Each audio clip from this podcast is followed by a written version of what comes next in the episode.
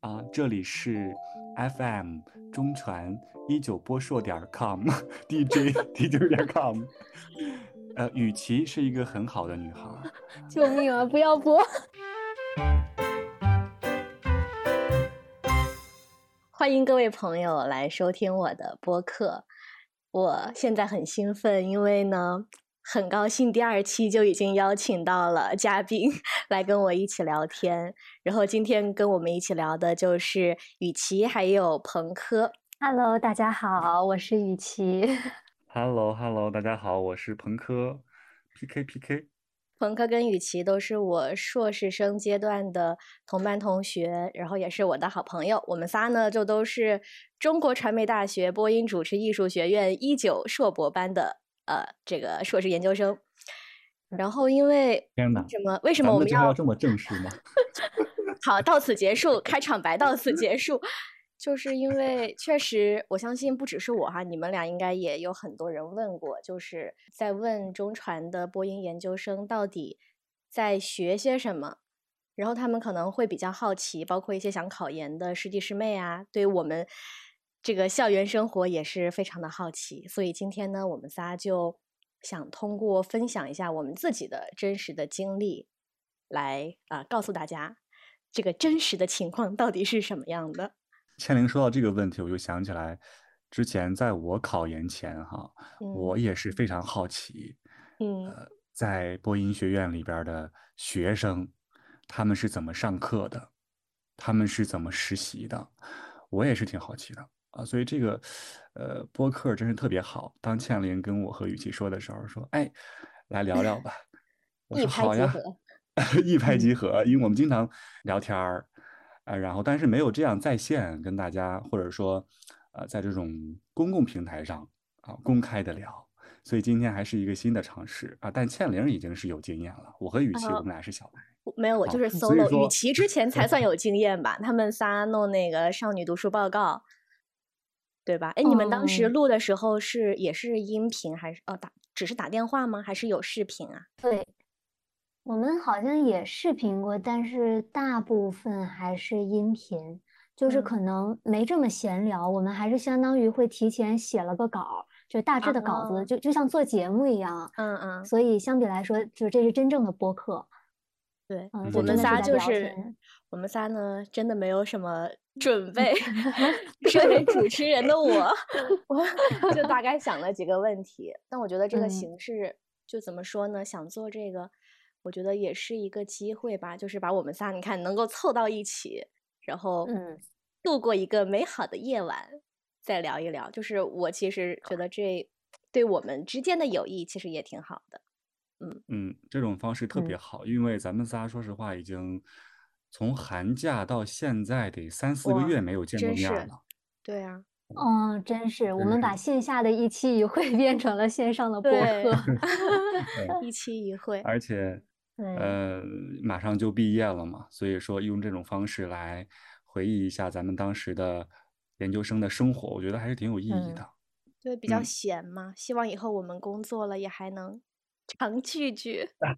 是的，那是必然，嗯那是必然。刚才倩玲不是问嗯啊，嗯问什么为什么要要来嗯考啊播音的研究生，包括很嗯多小朋友可能会好奇。嗯我就说说我吧，当时为什么会考呢？啊、呃，我记得我当时入学第一天，呃，有校园的微博协会还采访到了我，嗯他问我一个问题，说为什么选择考中传？我当时说了一句话，现在听来可能会有点夸张啊，你们听听。嗯，我说，因为中传是我心目当中的殿堂，特嗯别想嗯考，所以嗯就来了。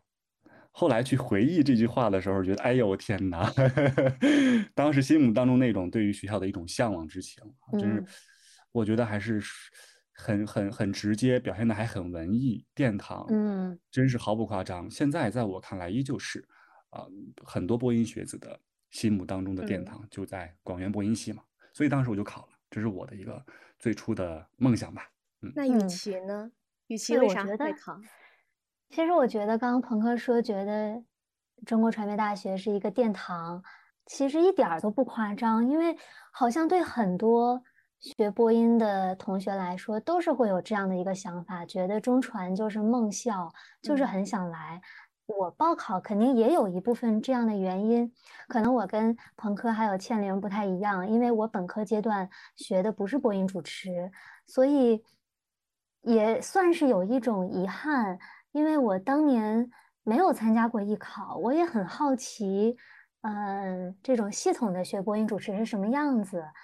那我在本科期间的时候，可能有这样那样的经历，促成了我想去就是这样系统的学一学播音主持的这种想法。倒也没有说我未来一定要做主持人。那个时候的想法真的特别单纯，就是想到这个嗯全国 播音主持最牛的一个学校去学习一下，感受一下。就非常单纯的一种热爱吧，虽然说“热爱”这个词还有点俗，但是好像那个时候的确就是这样，就是很喜欢。嗯，夏玲呢？夏玲呢？因为我比你们大嘛，而且我是工作了一年之后，不是在考的研吗？就我其实，嗯，大学本科毕业之后那一年做的工作跟媒体有关，但是呢，跟播音主持这个专业已经没有太大关系了。所以做到后期的时候，我其实是有点不太甘心的，就是我艺考加本科已经学了七年吧，但是最后我又没有干这个东西，我就会觉得我好像有遗憾在。所以呢，就当时的这个情况，还有这些背景等等各种因素加在一起吧，然后就促使我觉得我还是得再试一下，就是我想通过考研，然后重新回到这个行业、这个专业领域当中。就我发现，嗯，怎么说？工作那一年，他其实让我找到了我到底想干什么这件事情。对，所以我考研，包括在研究生这几年，我觉得，嗯，我有在朝我想要的东西在慢慢的接近。嗯嗯，刚才倩玲说说了一句话，真是突然点醒到我。她说她比我们都都要大。对，因为 因为在呃平常的生活和学习当中，我真的从来没有感觉。说哎，她跟我们好像年龄不一样，就感觉好像就是我们身边的同龄人，因为他的这种思想啊，他的学习状态啊，完全就不太像是一个工作过的人。因为倩玲在咱们班，我在我看来哈，我觉得是一个学霸，是一个学霸。都是都是。我刚刚鹏哥说这个问题的时候，我就想了想，回想了一下咱们班的同学，嗯，好像的确是我们班有一些年龄相对来说大一些的，也有很多应届毕业生。但是在大家的身上好像看不太出来差距，嗯，可能这是为什么呢？在这个环境下会被同化吧？对，我觉得大家心态都还是很年轻的。我觉得可能跟大家的一个目标是有关系，大家的目标是一致的，嗯，都是想来。中传播音学院里面来学习，所以当大家坐在一个课堂里面的时候，教室里的时候，其实不会太去在意说对方啊多大年龄了呀，他之前在哪儿读书啊，什么工作呀，嗯啊，大家就是说坐在教室这一刻，我就是想来学习，想来跟大家交流的，所以可能嗯就忽略了某些方面吧。刚才咱们所说的年龄啊，这个可能是一点。好那我们仨都非常顺利的考上了这个研究生，已经进入了这个围城。如果让你们打分的话，你会给你的研究生打多少分呢？满分多少？满分就一百分啊！一百 分，你们可以想一想。那我那我先说，让让雨晴想一想。嗯，满分一百分的话，我想打，嗯。有点难，有点难，我要不就打八十九分吧。嗯，那那十一分是高的，为什么呢？啊，八十九分挺高的哈，确实挺高的。嗯，第一点呢，首先就是确实是梦想当中的殿堂，来这儿呢，认识了很多呃有实力的老师。接触到了一线的最先进的播音理论和实践的学习和训练，啊，还有认识了很多志同道合的同学们，嗯呃，这对我来说是非常宝贵的一段经历。嗯啊，尤其是前段时间我刚看了一部纪录片，说的是西南联大的故事，所以这段经历，求学经历对于我来说，我觉得是弥足珍贵，这也是最主要的一点，所以我认为它值得八十分以上。嗯那另外的，刚才你们所说的，为什么说，哎，十一分儿？我觉得有一些遗憾在吧？你像咱们是二零一九级的学生，呃，经历了疫情的最开始的阶段，对吧？有最后的阶段也经历了。对呀、大半年都在家里边上网课，啊，包括最后毕业前还是在家里，所以还是有一些遗憾的。我觉得这份遗憾真是，嗯嗯，难以弥补啊。但是从另外一个方面来看的话，它其实也算是一种经历吧，对吧？也也是比较珍贵的一段经历。我们在网上一起上网课，一起做作业，啊，互嗯动，也也挺新颖的啊。比较一比较有一些的遗憾就是没有在课堂上面，好像嗯，就咱们玩的还比较熟悉一些哈，感觉还有很多同学还没有来得及过多的去交流、去认识，对，呃，课堂的呃时间就要过去了，这个比较遗憾啊，所以嗯，八十九分，我觉得能能表现出我内心的一种对于咱母校，对于咱们嗯。学院啊，对于我的这三年经历的一个外在的一种描述吧，啊，大概是这样。如果有什么想法的话，我再补充吧。这咱临嗯时想的，也没什么打字，也没打草稿，咱就是想到啥说啥。我觉得彭科真的是非常的严谨。对，很严谨哈。因为我当时想商业互捧嘛，我们是要。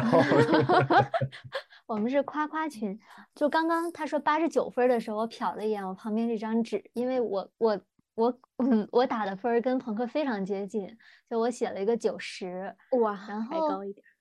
嗯嗯，因为我当时想啊，就是我觉得我在传媒大学收获的远远超过了一百分，就像朋克说的，我们获得了很多专业上的能力的提升，我们认识了很多非常优秀的老师、同学。当然，中传这个 title 也赋予了我们很多的，嗯，怎么说呢？一些超过我们自身能力的一些东西吧。我觉得很现实的说，是这样的。我记得开学第一课，反正大概的意思就是，嗯，希望中传这个 title 会带给我们一些东西，当然也希望未来我们也能让学校以我们为荣，大概就是这样的一个意思。那我为什么去掉了十分呢？一个也是客观来说的疫情吧，我们没有那么多时间在学校。我真的算了算，我在学校的时间只有一九年的九月到十二月，然后剩下的时间都在家里，就三个月的时间。但是疫情也让我们有了更多的可能性，比如说刚刚开头说到的那个少女读书报告，如果没有疫情，那也不会有网上上的这个广播节目的这这门课，也就不会有这档做了八个月的一档节目。当然，可能我们今天的这个播客也不一定是以这样的形式存在了。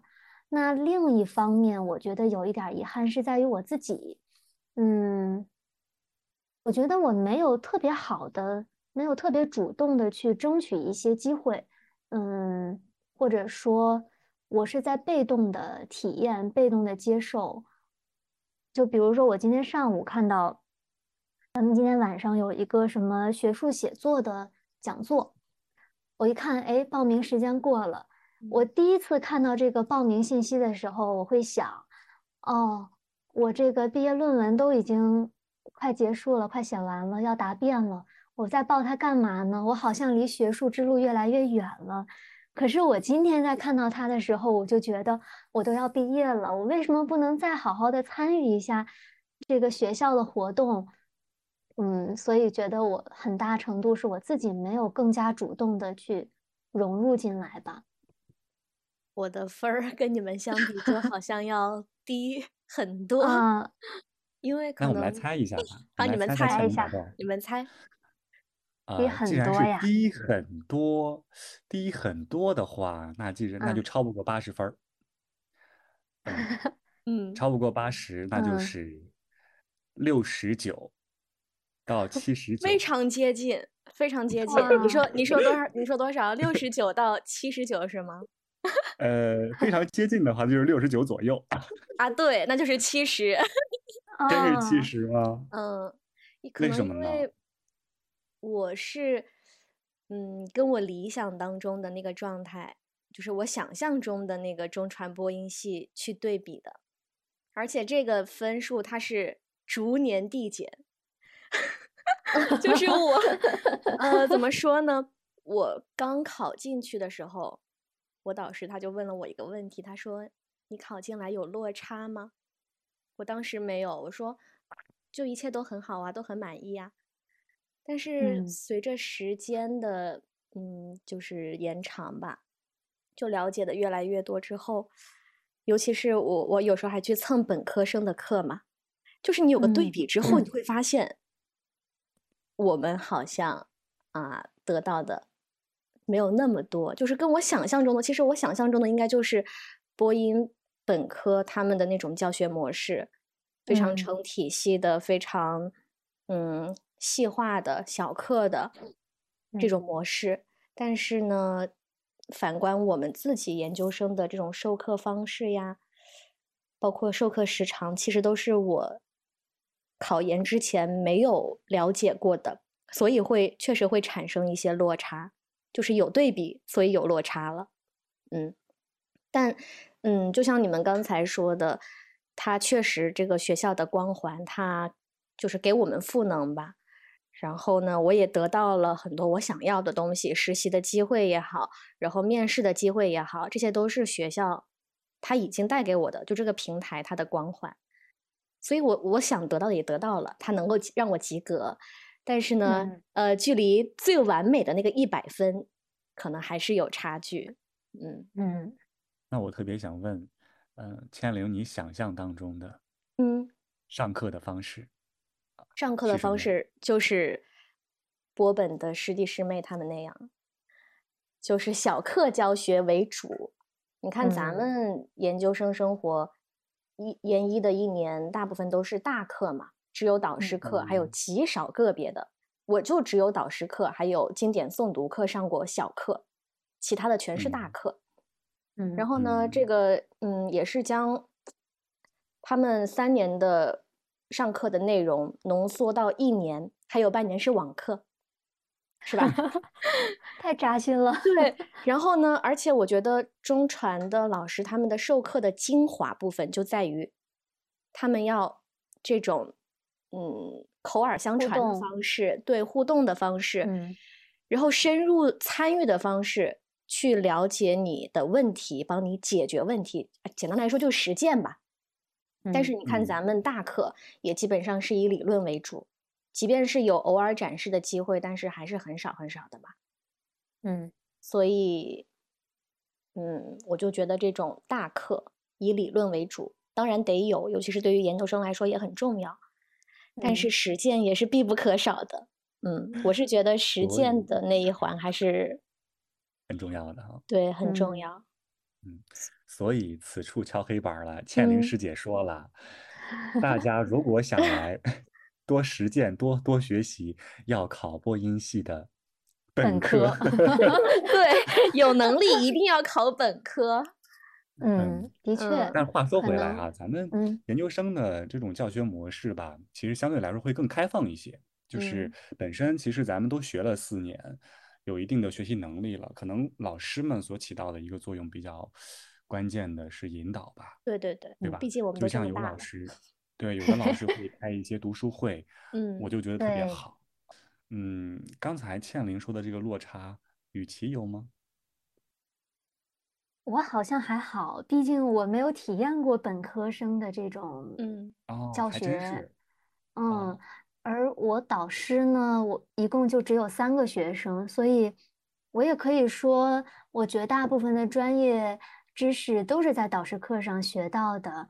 而且因为导师的个人风格，他给我们教的内容，也就是他给应该和给波本上课的内容差不多，只不过因为人数变少，所以对他们来说，一两年的内容我们一年或者半个一个学期就可以上完。但同时呢，也没有体会到更多老师的教学风格，这个也是一个遗憾吧。刚才与其说这个落差，我就回想了一下我自己。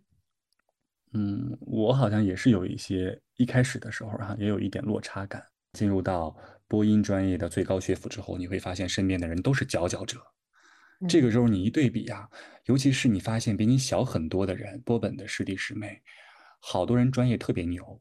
那个时候呢，你会发现跟他们在一块儿比拼也好，或者说上课也罢，你会感受到自己的一些不足。这个时候呢，会反而刺激到你，会觉得哎，我应该更努力。但是同时呢，也会有一种觉得落差感，觉得我这大学四年，哎呀，是不是还有机会学得更好？呃，怎么回事呢？当初怎么就不再更努力一些呢？嗯，会有这种呃悔悟的感觉啊，可能这也是造成一开始有落差的原因之一。啊，刚入学的时候吧，也没什么认识的老师朋友，还挺。孤独的，我感觉，嗯，挺孤独的，啊。然后之前其实咱们在准备一些话题的时候，有有倩玲有提过，说，你没有哪些广院记忆？我就提前说了哈，因为我一开始 刚入校的时候，我经常到一个地方玩可能你们都不知道啊。我经常去的一个地方是一号楼前面，呃，有一块大石头，是一个方正方形的大石头啊，在大拇指的另外一侧。背靠一棵大树，哇，这么具体。然后，对，然后正对面是一块方正的四方形的石头。这块石头有什么故事？完了，这这一块看来不是属于你们的广元记忆，是属于我独独家的广元独家记忆。我就有事儿没事儿啊，我就去那儿坐着玩儿。说这个地方是想说落差感啊，就正是因为没有认识那么多人，那么多朋友，所以会觉得有一点小小的孤独。会自己一个人去那边玩玩儿，对不起老师，说不定并没有老师听我们的。我在家真是天天说我们山东话，嗯，天天都是山东话。你说突然就说普通话了，真是有点改不过来。哎，所以说遗憾嘛，八十九分的原因还有这一点，在家里边不怎么说普通话，大概这三点吧，我觉得是有一定落差感的，可能更多的是我自己的原因。天呐，我觉得朋克好认真啊！就是他思考的都是特别严肃的事情。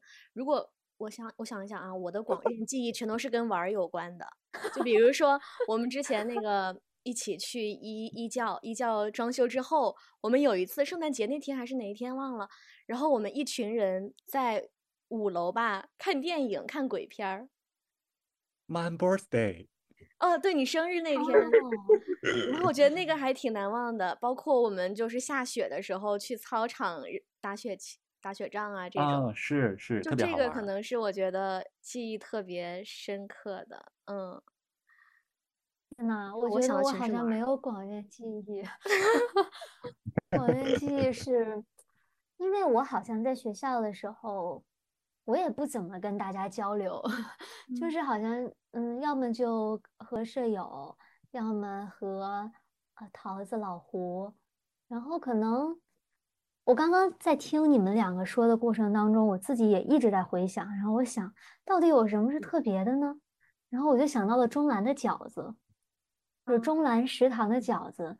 我我其实不是一个很爱吃饺子的人，就包括。因为我是北方人，其实按理说我们家就是什么节日过什么，呃，各大节日都会吃饺子。现实也的确如此，但我每次都非常的抗拒。可是我每次到学校，呃，一问吃什么，不知道吃什么的时候，我就会选择去吃中兰的饺子。所以那就让它 作为我的 广院记忆吧。那我还想到一个，就是广院的肉饼，我真的超级爱，好好吃呀。啊。为什么？我之前没有没有吃过，就是我是那种不太喜欢吃肉的。然后比如说我吃一个包子，我我不吃肉，然后我只吃外面那一层皮。但是呢，广 院肉饼它那个肉吧，我那天看了那个节目，它是百分之七十好像是瘦肉，所以你吃就不会很腻。我就喜欢这种肉很少，然后它那个皮包的又很香，很酥脆，啊，我就特别喜欢。刚才喜欢倩玲在说的时候，嗯我在努力回味广元肉饼什么味儿啊，我就想不起来什么看来吃的 比较少。对，而嗯且他说这个肉馅瘦肉占比百分之七十，我心想有肉吗？肉在哪对，儿？它就一点点，一层很一层薄的。嗯它要是多了，我可能就不爱吃了。它就那么一点儿，就正好适合我的胃口。还真嗯是，还真是，嗯它那个味儿，它那个味儿啊，就是有肉的味儿道，但是嗯，呃没有特别浓，没有特别荤，这个还真是挺独对特的，很适合当早饭吃。就太硬了，我觉得。那 那可能是你起的晚，哦，有可能，有可能剩的是吗？吃到哦，了是剩的 就是一定要凉了早上热的吃，特别好吃。对，啊，哎，嗯不小心暴露了我的学生时代是多么暴露了的爱你的作睡觉。那刚刚我们聊了一下广院吃的，还有地方玩儿的，嗯，嗯，我们再回归回归哪儿呢？学习，回归学习。生活学习。嗯，好累啊，还要嗯学习。哦，对，其实有有很多人，他们对学硕和专硕的问题特别好奇，就是有超级多人嗯问过我，学硕跟专硕有什么区别？那我们现在在座这三个，我跟雨琦都是学硕，然后赵嗯老师呢，哎，是专硕。但是我真嗯的觉得彭科他的学术能力可能比我们俩还要强嗯行了，可以了，可以了。真的，至少你参加过这么多次的学术活动、学术论坛吧？我是一次没有嗯参加过啊，我也是，对吧？嗯拒绝捧杀，拒绝捧杀。分享一下，嗯，怎么说呢？就是觉得，嗯嗯，刚才倩玲说这个问题吧，呃，出发点就是说大家对于学硕和专硕的认知想了解一下，是不是？啊，嗯刚才倩玲说这个问题呢，其实就是给大家一个答案了，就是嗯说明区别其实没那么大，就是看你进来之后你对哪块感兴趣。比如说你是专硕广播电视的，你想参加论坛活动，想提高自己的科研能力，以后有这方面的一种呃发展的想法，完全可以去参加，老师们都是鼓励的啊，这是一点。再一个就是咱们上课也是一块儿上课的，好像只有极少的课是分开上的，对对吧？对，所以都是以一块儿上。培养模式上、课程的设置上是基本上是一样的啊。嗯第三个呢，就是学硕呀、专硕呀，包括咱们班之前还有呃新闻传播啊、口语实务方向的同学，都是在一块儿上课。嗯呃我感觉好像没什么太大的区别。要说区别哈，就比如说嗯学硕，我们是属于戏剧影视学下的嘛，对对，然后呢，嗯像你们广，你们是属于广播电视对吗？广播电视，对，然后之前就像呃，他们还有一个像桃子，他们属于口语传播，他们就属于新哎，新闻与传新闻与播传播。对这三个学科，就这三个学科来看的话，其实新闻与传播它的就业面是最广的。嗯，那嗯些机关单位、事业事业编什么的，他们招宣传岗很多就要求是新闻与传播专业。那这样的话，我就报不了，我就只能够嗯去挑对戏剧与与影视的，就很窄嗯很窄。但是嗯其实我觉得这也是一个优势吧，因为我相当于，因为我自己的就业方向，导致我观察了很多，基本上一有那种呃招聘简章出来，我就会去看，就所有的事业单位啊相关的，我都有浏览。我之前会觉得，哦，我好像一出来一个我报不了，一出来一个我报不了，就非常的难过，非常的焦虑。但是后来发现，我能报，如果我是新闻传播那个方向的，那我能报的，很多人也能报，嗯我也没有了那种相对优势。但相反，我们我们的代码是幺三嘛，是戏剧影视，它属于艺术学大类里面。这个虽然人少，招的少，但是呢，也有很多人学艺术的，他并不走这种事业单位这个方向，就会导致我们在笔试和面试的过程当中有一些优势。所以吧，这个还是得就是辩证的看。对这个这个我嗯之前真没想过，对对，就很我也是，反就是向优在势。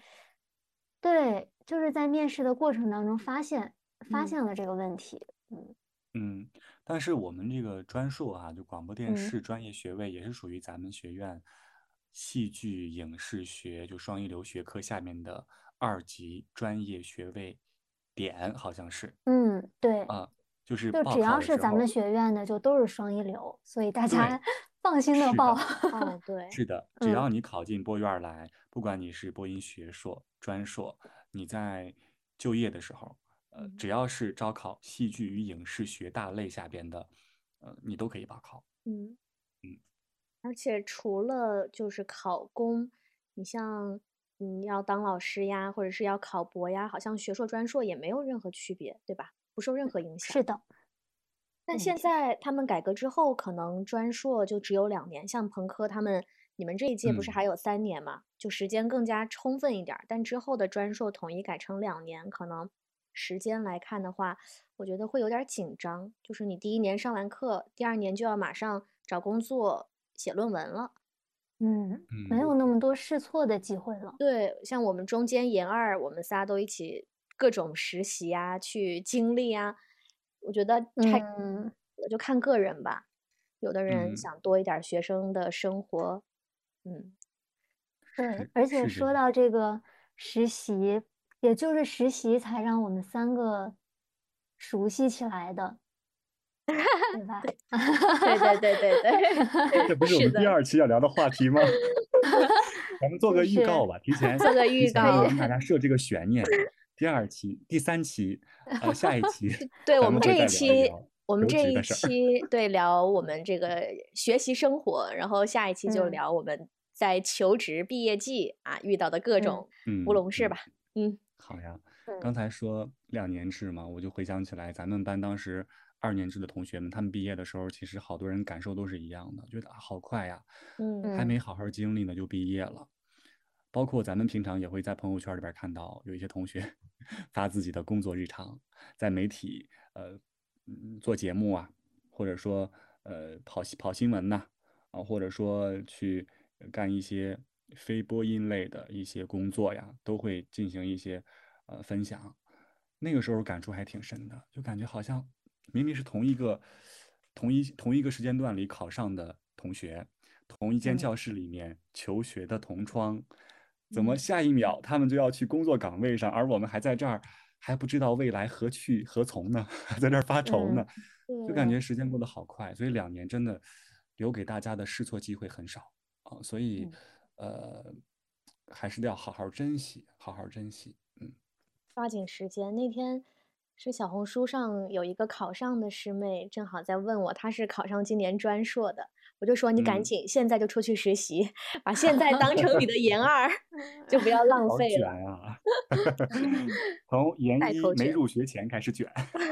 哎，说到这个，我又想起来，我不知道是不是学科的差异啊，就是我发现现在的孩子们、学生们、师弟师妹们，他们从大一开始就实习了，嗯但嗯，是我在本科的时候，从大一到大四 我都没有实习过。真的啊？我我本科其实也啊，是，我本科只嗯有一段实习经历，大四的时候。嗯后来，哦，所以我为什么我研二疯狂实习，就是我觉得我本科实习太少了，很多事嗯情我全都没有尝试过，所以研二那一年我基本上都是无缝衔接。嗯从哦，一开始，一开始是在湖南卫视做综艺嘛，做完综嗯艺就回学校待了几个月，后来呢又回去做新闻，做完新闻嗯又去字节，就是互联网，就等于各嗯种类型的我都尝了一遍。嗯就明确的知道自己不想做什么，想要做什么。对这个，所以我说实习真的非常的重要，它它能够让你了解一下你自己到底适合什么。你比如说，我喜欢看综艺，但是不代表我喜欢做综艺，完全是不同嗯的概念。嗯，嗯，不嗯，适合我可。能我们不看新闻，但是我们会非常享受做新闻的那种探索的过程。嗯，嗯，刚才倩玲说都尝了一遍，好吃吗？知道什么好吃，什么不好吃了。还好每一段都挺好吃的，各种味道都有。嗯，其实这也是倩玲来学校之后的收获，也属于你的收获，嗯，对吧？对对你像她之前本科的时候实习很少，来到这嗯儿之后呢，疯狂的实习。就我印象当中，倩玲一直在忙来忙去，要么在课堂里边学习呀、准备考试嗯啊，要么就是在去往实习的路上。就我印象当中，她真的是劳模儿，去了很嗯多地方。嗯，嗯，但有什么遗憾吗，倩玲？你说你研究生三年时间这么长，嗯、干了这么多事儿，有哪些遗憾吗？嗯我其实还真有在想，嗯嗯，我觉得遗憾的话，可能就是也是比较少参加学校的活动吧。嗯嗯，比如说像祈月节啊这些，就还是很希望能够以中传播音系的这个身份站上祈月节的舞台。但是第一年，哦，我觉得这个也算是我的广面记忆，就是我嗯才知道中传播音系参加七月节会经过那么多轮的，就是选拔，老师会帮你选。拔，对，然后那一次，那一次我光是排队，估计就排了得有好几个小时吧，反正等了特别久，三个小时至少。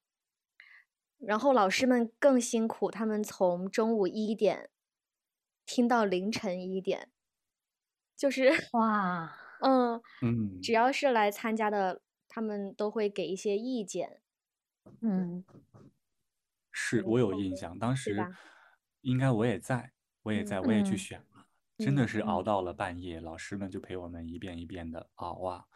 那会儿就觉得，没想到要这么复杂，要经过嗯。这么多轮的选拔，而且之后老师还会根据每个人的一种性格吧，包括表达力，呃，会给一嗯些建议，然后一轮一轮又一轮。